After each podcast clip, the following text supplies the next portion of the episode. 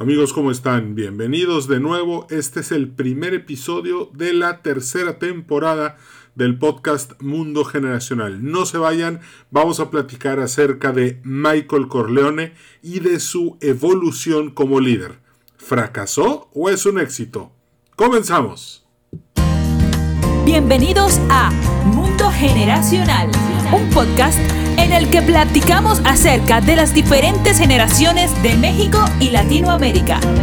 Nos da mucho gusto que nos sintonices y te recordamos suscribirte para recibir todos los episodios tan pronto estén disponibles. Gracias por estar con nosotros.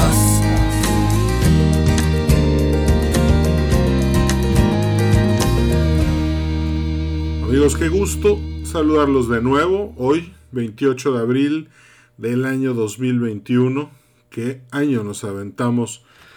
El 2020, qué bárbaro. Este fue difícil, pero bueno, al menos ya podemos estar un poco más tranquilos y pues eh, lo mejor de todo es que pues estamos avanzando, por lo menos ya hay vacunas, hay países que ya están permitiendo el regreso de su gente a las calles. Israel ya pues este dejó de eh, atrás un poco las medidas tan estrictas, entonces vamos a esperar que todo esto sea para bien y que poco a poco veamos el fin de esta pandemia que tanto nos ha costado, sobre todo en México, pues con más de 200 mil muertos. La verdad es que es algo terrible. Pero bueno, este, vamos a comenzar.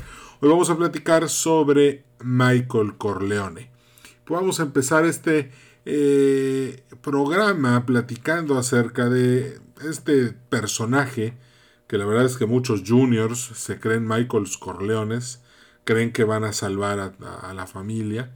Y bueno, qué bueno que se sientan así, ojalá y eso los motive a leer el libro y entender mejor eh, la personalidad de este individuo tan interesante. Primero, vamos a empezar por tocar un poco los temas de la teoría generacional tenemos que entender que en la novela del Padrino, eh, en la que el personaje de Michael es el personaje que más evoluciona, y recuerden que lo bonito de leer los clásicos tiene que ver con entender que el personaje de la primera página no es el personaje de la última página.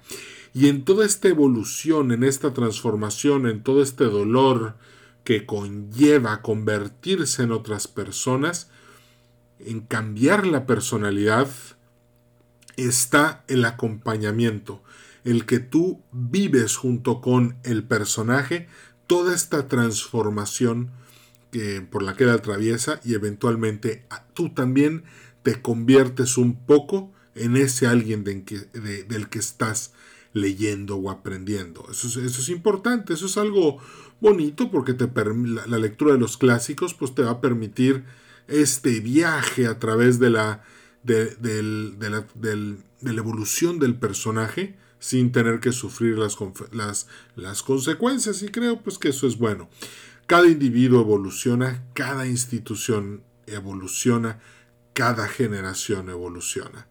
Y esos cambios son los que finalmente hacen que existan primaveras, veranos, otoños e inviernos y nacer durante una etapa te marca en tu percepción para poder entender o más bien para poder descifrar con tus símbolos propios, con tu lenguaje, con tus experiencias, con tus vivencias, la manera en la que vas a ver el mundo.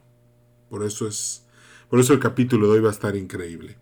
Bueno, un poco más de teoría generacional. Las decisiones. Acuérdense que tomar una decisión también significa renunciar a algo.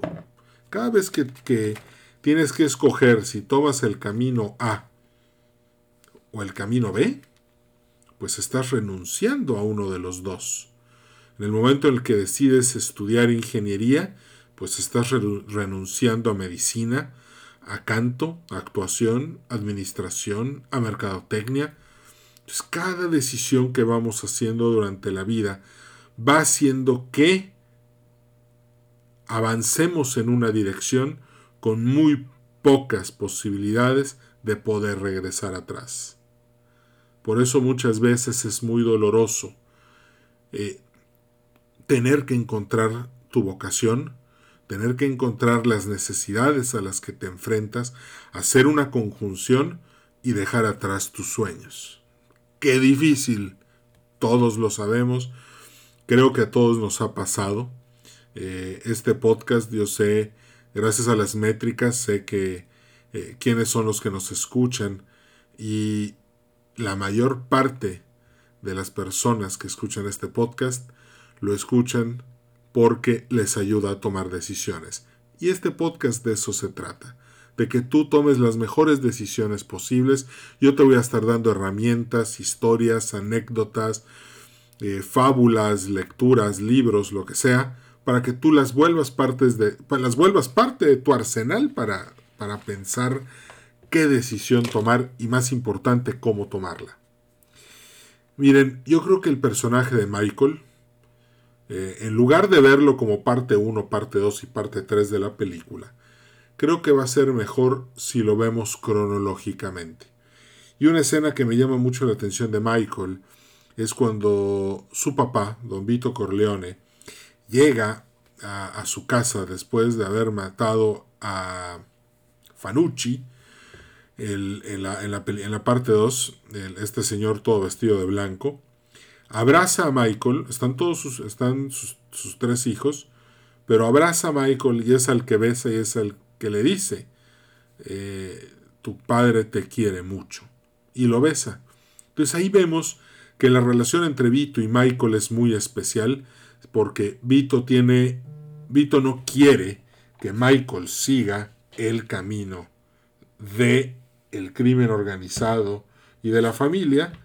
De hecho, Vito quiere que Michael sea un senador, un industrial, una persona de respeto totalmente legítima y no un, una persona de la mafia italiana. Entonces, este es el primer punto porque aquí vemos que Michael no estaba destinado a ser lo que terminó siendo, sino que él estaba llamado para hacer otra cosa.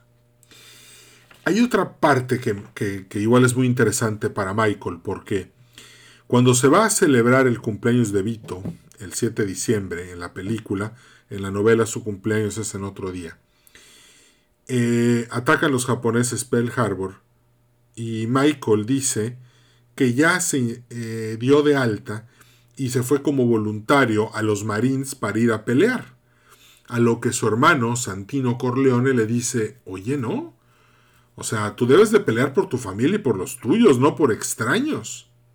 Curioso, Fredo lo felicita y le dice, oye, felicidades. Y Santino no permite que Fredo este, felicite a, a Michael, incluso hay un altercado ahí.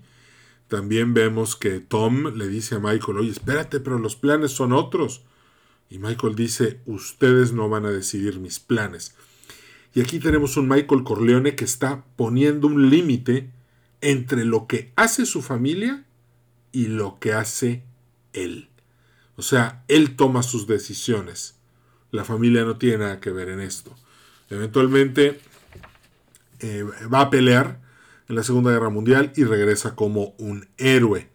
Claro, si lees la novela vas a ver que Vito Corleone movió por ahí algunos hilos para que lo sacaran del combate y no lo pusieran en lugares de mucho peligro.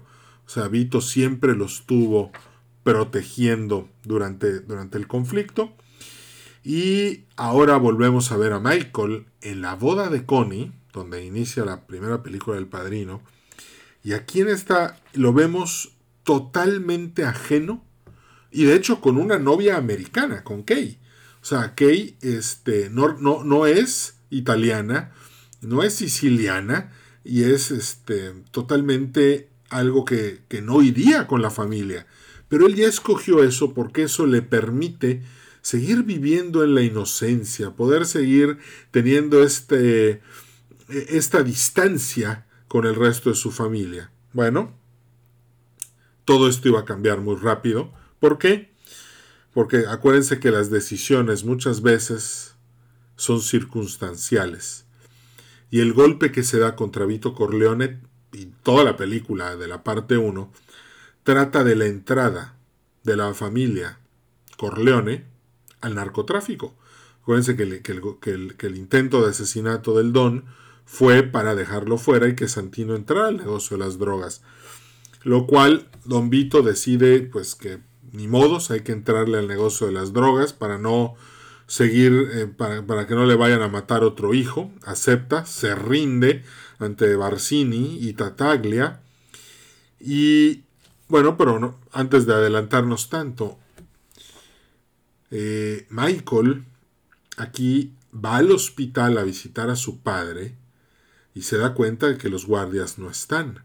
Entonces, él tiene que tomar decisiones rápido, salva a su padre, agarra a Enzo, que es el, el, pastelero, y, fingen ser eh, soldados de la familia Corleone protegiendo a Vito. Llega la policía y McCloskey, este, el oficial de la policía, golpea a Michael en la cara y le rompe la quijada. Y aquí podemos ver que toda la vida de Michael, a partir de ese momento, cambia para siempre. ¿Por qué? Porque a partir de este momento Michael decide involucrarse en los negocios de la familia. Aquí hay un, un despertar muy poderoso que tiene que ver con que Michael finalmente visualizando las cosas desde lejos, como alguien que está afuera de la familia, se da cuenta que las circunstancias de la familia ya lo alcanzaron. Finalmente la corrupción en la que vive lo alcanzó, lo tomó y le quita la inocencia. El golpe de McCloskey es como un bautizo de fuego rompe totalmente con el Michael del pasado y a partir de ahora vemos su nuevo Michael. Un Michael que entiende que la corrupción está en todos lados y que tiene que salvar a su familia. Entonces aquí, obviamente, la escena del... están comiendo ternera en este restaurancito y Michael eh, saca una pistola que esconden en el baño. No me acuerdo si fue Tesio o fue Clemenza, creo que fue Clemenza. Agarra la pistola, sale, mata a McCloskey y mata a Solozzo. Obviamente eso desata una guerra tremenda que es liderada por Santino Corleone. Pero bueno, no, nosotros nos interesa Michael. Y Michael se tiene que esconder en Sicilia y en Sicilia se enamora, se casa y conecta eh, con, su, con, su, familia, conecta con el pueblo Corleone, que Sicilia, conecta con todas estas personas que, que le dicen, mira Michael, esta es tu tierra, se casa con Apolonia y, trata de recuperar esta inocencia, de volver otra vez a ser el Michael que, que, él quería ser y no el que las circunstancias le estaban imponiendo. Pero al final el pasado lo vuelve a alcanzar.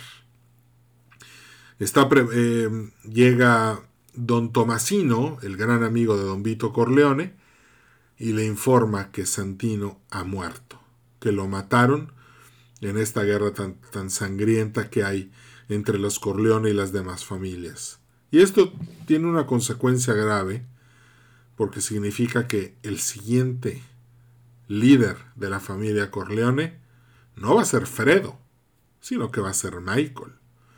Entonces a su regreso Michael se encuentra con que su papá hizo la paz, pero al mismo tiempo las demás familias los quieren destruir. Entonces Vito se baja del trono pone a Michael, Evito se vuelve su, su consiglieri. De hecho, todo lo que pasa en el resto de la película 1 y muchas partes de la película 2 y 3 es Michael actuando con lo que su papá le enseña como su consejero, como su consigliere. Acuérdense que Tom Hagan queda fuera después del asesinato de Sony, porque tanto él como Sony fracasaron eh, tratando de ganarle la guerra a las otras cuatro familias de Nueva York. Y aquí viene interesante porque una escena llena de contradicciones, llena de mentiras, llena de hipocresía. Es que Michael todavía se sigue negando a ser el, el jefe de jefes. ¿Y qué es lo primero que hace para poder eh, no desconectarse por completo de su inocencia? Vuelve a buscar a Kay. Esta escena donde Kay está trabajando en la escuela, llega Michael y le dice, me quiero casar contigo, quiero tener hijos contigo, quiero que seas la mujer de mi vida. Pero aquí hay una contradicción. Kay no aprueba lo que hace la familia Corleone y Michael ya está totalmente inmerso en, los negocios de la familia. Y aquí viene la peor parte. Porque si recuerdan al inicio de la segunda parte, en, el, en, la, en la primera comunión de Anthony, Michael está bailando con Kay, Kay está embarazada, y Kay le dice, Michael, me dijiste que la familia iba a ser legítima, y todavía no veo claro, Michael. Y, este es, y ahí estamos viendo que en realidad Michael, cuando le va a proponer matrimonio a Kay afuera de la escuela, en la, en la parte 1, en realidad está mintiendo, está manipulando, y al, pero ¿por qué lo hace? Porque no quiere renunciar a su sueño del pasado. Él ya tomó las decisiones, la suerte ya está echada, pero qué gran error está cometiendo él mismo no aceptando sus decisiones y queriendo reconectar, queriendo mantener vivo al Michael que se unió a los Marines y llegó a la boda de su hermana con su novia americana. Esto le va a traer consecuencias a Michael tremendas, porque entonces está poniéndose entre dos trenes, los negocios de la familia y el futuro de su matrimonio, que es Kay. Y aquí el, tema es que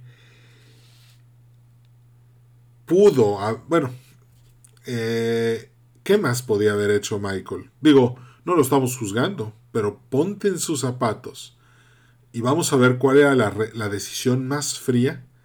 Y esa es que no debió de haber buscado a Kay. Tal vez debió haber buscado otra siciliana que, le, que, que, entendiera el estilo de vida de los italianos en Hell Kitchen, Nueva York.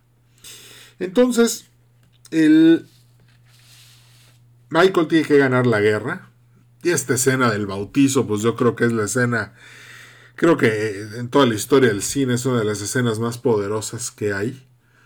Porque Michael está diciendo, está renunciando al pecado, está renunciando al mal, está renunciando a todo lo malo que trae los enemigos de Dios, está bautizando a su ahijado, está en una iglesia, está con un sacerdote y al mismo tiempo, mientras él está diciendo todo eso, está despachándose a los cuatro líderes de las otras cuatro familias de Nueva York. Y también al poco rato, después de haber sido padrino de, de, de, de su ahijado, de este va y mata a su papá, a Carlo Rizzi. Acuérdense que Carlo fue el que le puso la trampa a Santino. Cuando finge este pleito con Connie, Santino se enoja, sale y en la caseta de pago, pues ahí le hacen una emboscada y lo matan. Entonces Carlo también tenía que pagar. Fíjense en el Michael que estamos viendo ahorita, contra el Michael que estamos viendo el día del cumpleaños de Don Corleone en, en la parte 2. Aquí Michael ya no está tomando decisiones en base a lo que está bien o lo que está mal. Michael está tomando decisiones alrededor de si me funciona o no me funciona. Michael ya es un pragmático. ¿Cuál es su línea de visión? En un principio tal vez era estar aparte de la familia, triunfar, ser un ciudadano americano, tener valores, comprar una casa, una lavadora, una secadora, un refrigerador, ir de vacaciones una vez al año a algún lugar del mundo. Pero ahora, ese Michael ha muerto. Y el nuevo Michael que estamos conociendo es un, una persona cruel, pragmática, y que su único objetivo es mantener a su familia salvo. Creo que eh, la escena donde vemos un Michael que ya está totalmente descompuesto y que perdió el rumbo, y ahorita fíjense por qué digo lo que estoy diciendo, Michael enfrenta a Kay y Kay le dice, oye Michael, dime la verdad, quiero saber si tú mataste a Carlo Rizzi. ¿Mataste tú al esposo de tu hermana? ¿Mataste al papá de tu ahijado? Y lo ve a los ojos. Kay estaba, Kay hunde la mirada en los ojos de Michael, buscando el bien, buscando la verdad. Michael hunde su mirada en los ojos de Kay y le miente y le dice, no, yo no tuve nada que ver. Ouch. A partir de ese momento las cosas se ponen muy difíciles. A partir de este instante, Michael ya entró en una espiral del cual ya no va a poder volver a salir y las consecuencias van a ser terribles para su vida. ¿Por qué? Porque en la, en la película 2, en la segunda parte, de entrada pierde a Fredo. ojo, el tema ya está muy discutido. Fredo en realidad no, no estaba planeando darle un golpe de estado a su hermano. Para nada. Simplemente se aprovecharon de él y dieron un golpe. Y Fredo tal vez si hubiera dicho en ese instante, oye, ¿sabes qué?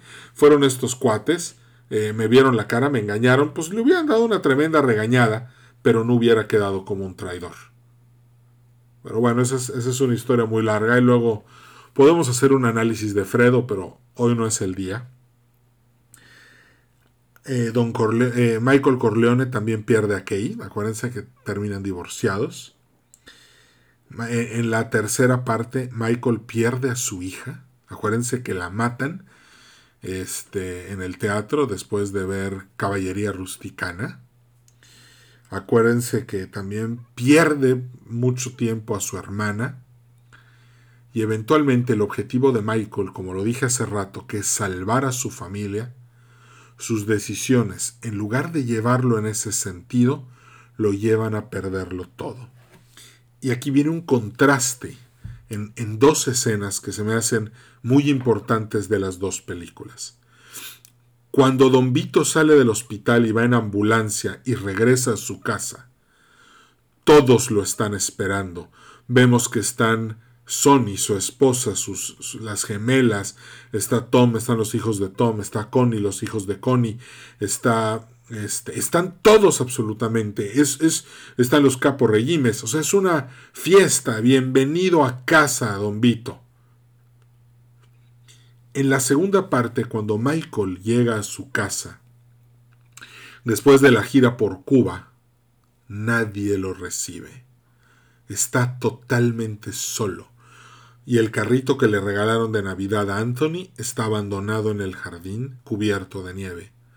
Entra a su casa, ve a su mujer tejiendo o costurando, no me acuerdo qué estaba haciendo, y ella no lo ve venir. Entonces, Fíjense cómo don Vito sí logra unir a su familia, pero Michael la va perdiendo con cada decisión que va tomando, siendo la primera decisión haber buscado a Kay para casarse con ella, siendo que su rol de don no iba con su rol de esposo bien portado viviendo el sueño americano. Otra, otra escena también en la que Tom Hagen está involucrado dos veces es cuando Tom llega y le dice a, don, a Vito Corleone que acaban de matar a Santino. Y Vito llora, pero comprende que es la naturaleza del negocio, lo acepta, está triste, abraza a Tom y se prepara para tomar decisiones en base a esa pérdida. A Michael, Tom en la segunda parte le informa que acaba de que también él perdió un hijo. Pero en lugar de ver esta serenidad y este amor y esta aceptación o este esta mala noticia de una manera humana, Michael le empieza a gritar de horrible a Tom Hagan, siendo que Tom no tiene la culpa. Pues, ¿Tom qué? Tom nada más era el mensajero. Pero aquí vemos cómo, ante la pérdida de un hijo, uno reaccionó de una forma y otro de otra. Acuérdense que Tom Hagan, Michael fue perdiendo a Tom también. Tom con el tiempo, en la tercera película, iba a romper con Michael. Porque Michael eh, con sus decisiones, este, ya lo dije, cada decisión de Michael, tratando de unir a su familia, la destruía más. Ahora, con esto dicho y viendo por fin la tercera, la tercera película, vemos que Michael muere completamente solo en una mecedora, se pone unos lentes, cae muerto, junto a él hay un perro que lo lame. Esa es una muerte terrible.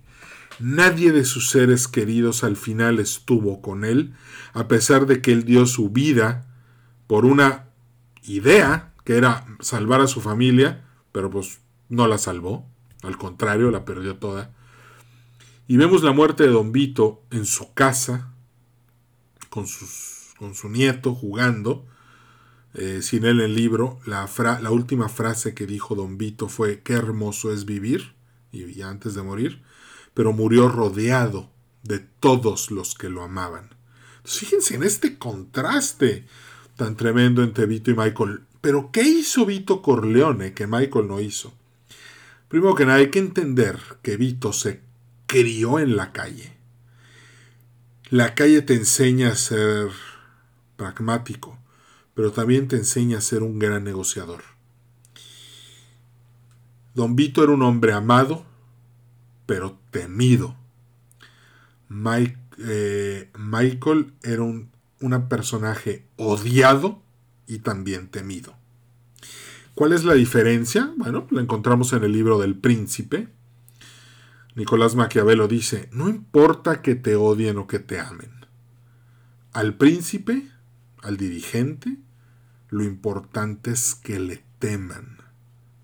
Porque eso va a decidir si, si, si hacen o no acciones en tu contra. Batman es una persona que busca infligir terror en los criminales para que estos no realicen las acciones que están planeando. Muchas veces no funciona.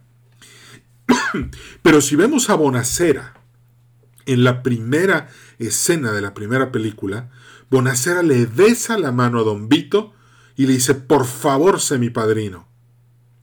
En cambio, a Michael, el senador que lo visita al principio de la segunda temporada, lo insulta. Lo insulta a él y a toda su familia. O sea, mientras que Vito se ganaba todo este respeto, este amor y este... Michael no lograba generar eso. Todo el mundo iba por él y no lograba imponer el temor y la presencia que su padre sí tenía. ¿Por qué? Hice una nota sobre este tema y aquí va de nuevo. Eh, Michael nunca leyó a Dale Carnegie.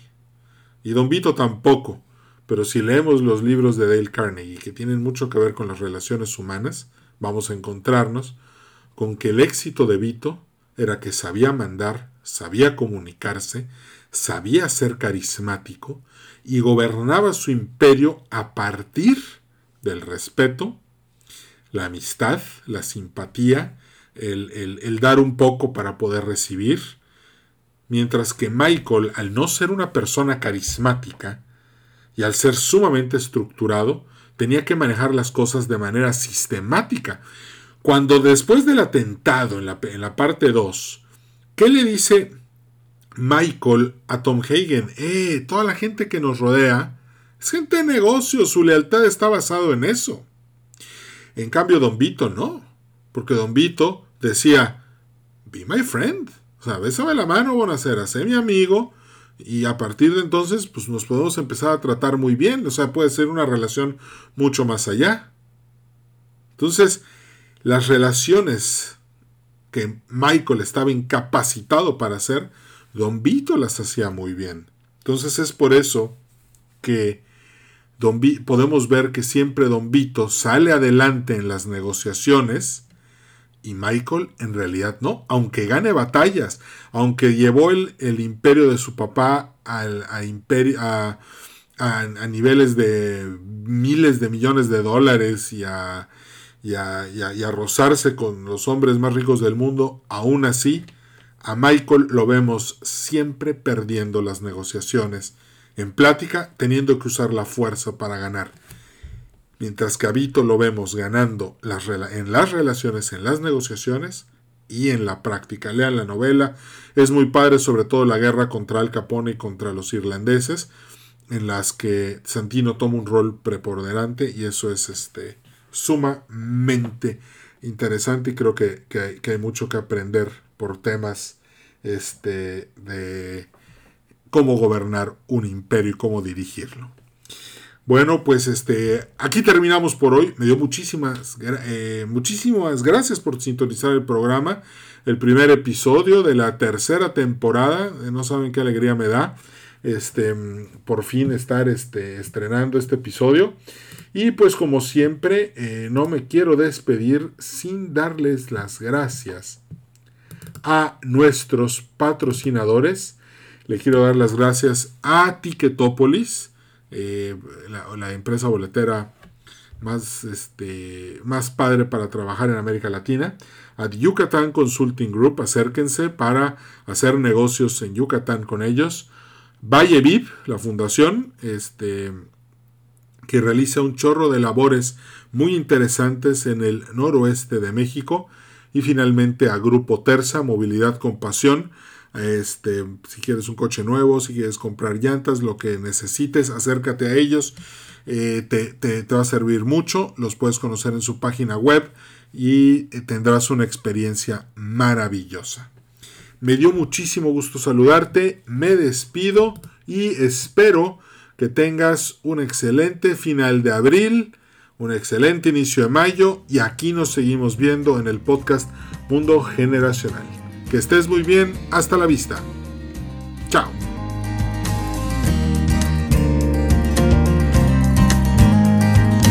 Gracias por haber escuchado Mundo Generacional. En nombre de todo el equipo te deseamos mucho éxito. Danos un like en Facebook, Podcast Mundo Generacional y suscríbete al boletín semanal en edwincarcano.com slash contacto.